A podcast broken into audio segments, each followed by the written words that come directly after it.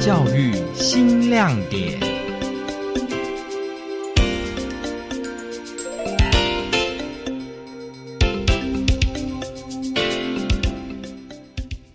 他说：“爸爸带我们去开怪兽，为什么？他爸爸为了要看这些小孩哦，只有假日的时候就把小孩全部都接回来。接回来，他爸爸还是要继续工作，把小孩都塞在怪兽里面。他们也很高兴，这样才可以陪着他爸爸，他爸爸才可以陪着他们。”东京奥运期间，你是不是也守在电脑和电视前面，声嘶力竭的为台湾的运动好手们加油打气？当选手杨永伟拿下台湾奥运史上第一面柔道奖牌，不但让台湾选手成为网络上热搜的关键字，国内也越来越多人开始关注柔道这项运动。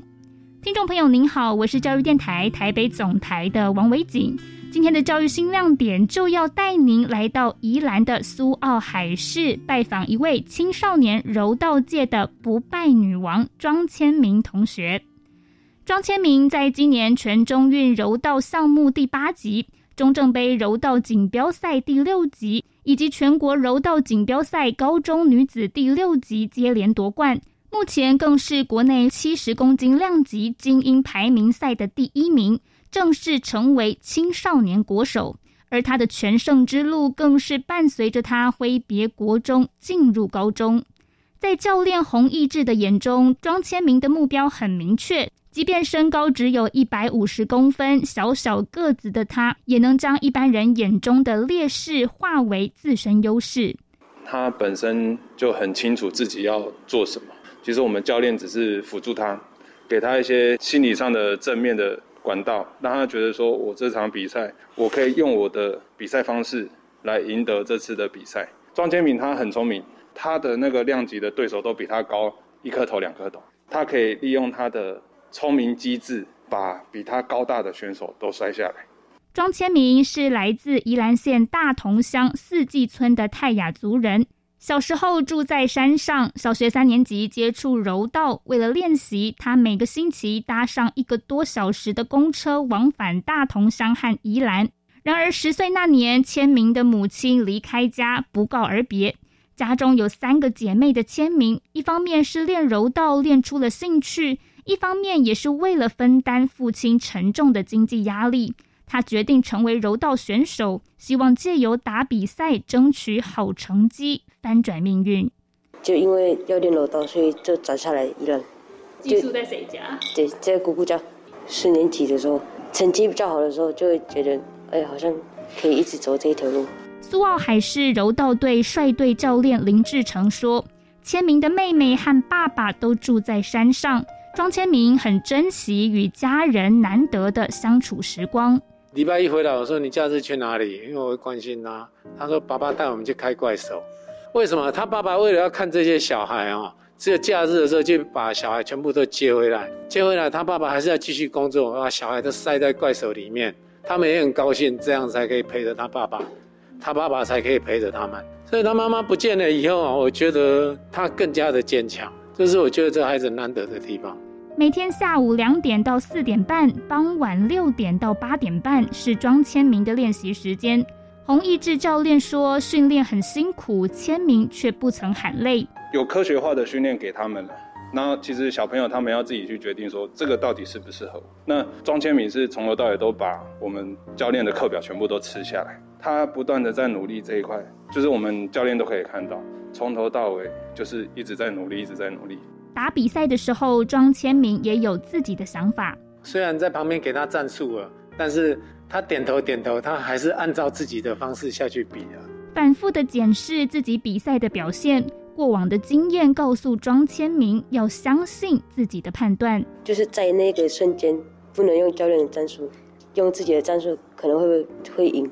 有时候是听教练的战术是好，有时候就自己。会比较好，就自己会评估。教练林艺兴说，每次练习完都已经错过了最后一班公车离站的时间，教练会送签名回家，一路上依然心系着柔道。比如说平时在练习完之后，呃，我载他回家，他会在车上跟我多参与讨论啊，然后我就会建议他，那隔一天就会在场上去做执行。热爱唱歌还自学吉他的庄千明，也会有小小的娱乐时光。一心老师会放歌，然后他就会先开头，他就会先唱，然后后面他就会说一起唱一起唱，然后我们就会在车上唱歌。那个一志老师会一直跟我聊天，不管是技术还是就是生活日常啊，或者是有碰到什么有趣的事情，就会聊天。选手的生活和校内同年龄的孩子截然不同。庄千明并不害怕，因为伙伴的扶持给他很坚定的支持力量。高成安和高成玉两兄弟是庄千明在山上一起长大的同乡。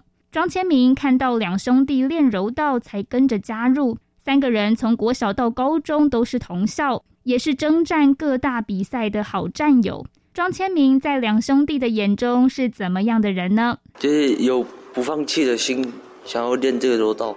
然后一直创那个比赛的成绩，很强啊！他会加强自己，在休息时间的时候去练习，去跑步。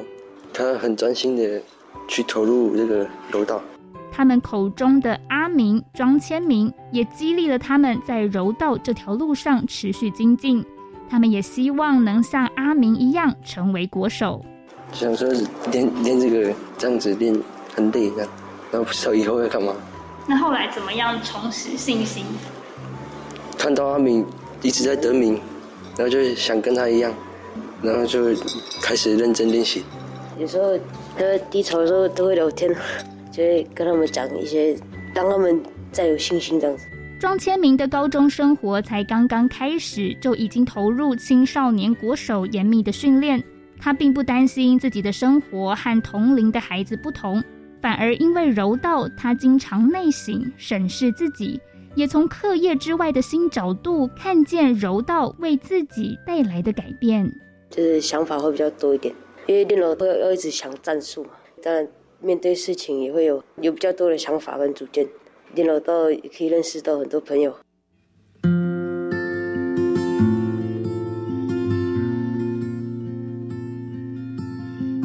如果没有遇到新冠疫情，现在庄千明应该要在左营的国训中心集训，准备亚洲柔道锦标赛。苏澳海市校长陈永峰说，校内目前有两个全中运的柔道金牌和一个铜牌。为此，学校透过体育署的专案计划，增聘了教练，也特别针对选手在课业方面进行加强。甚至培养他们的第二专长。这些计划都会做一些补强的课程，课后也会做一些辅导课程。不管是国音数的部分，庄千明呃同学，他其实课业成绩非常好，所以这也会反映到他现场的临场反应。他有很多组织的能力，甚至于他会有自己的想法去突破教练的框架。我们在平常的课程也要求学生说，你的课业真的也是非常重要。甚至我们在课程设计上面也做了一些跨域的课程，让他们除了体育以外，会培养第二专长、多元选修跟弹性课程，就已经有放了不同的科的课程，让他们去做选修。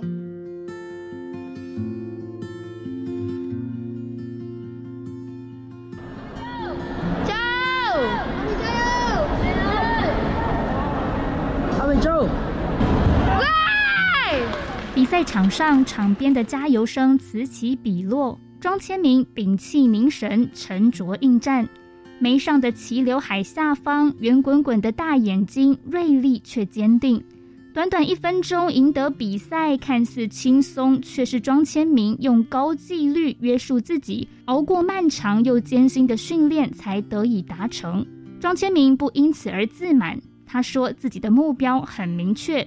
他要向东京奥运银牌得主杨永伟学长看齐。现在应该就是杨永伟学长，就面对事情的那个态度跟自律吧。不久的将来，柔道选手庄千明会参与更多国内外的赛事，我们将会看见这位身高一百五十公分、小小个子的选手，一步又一步实践他大大的梦。感谢您收听今天的教育新亮点，我是教育电台台北总台的王维景，我们下回空中再见。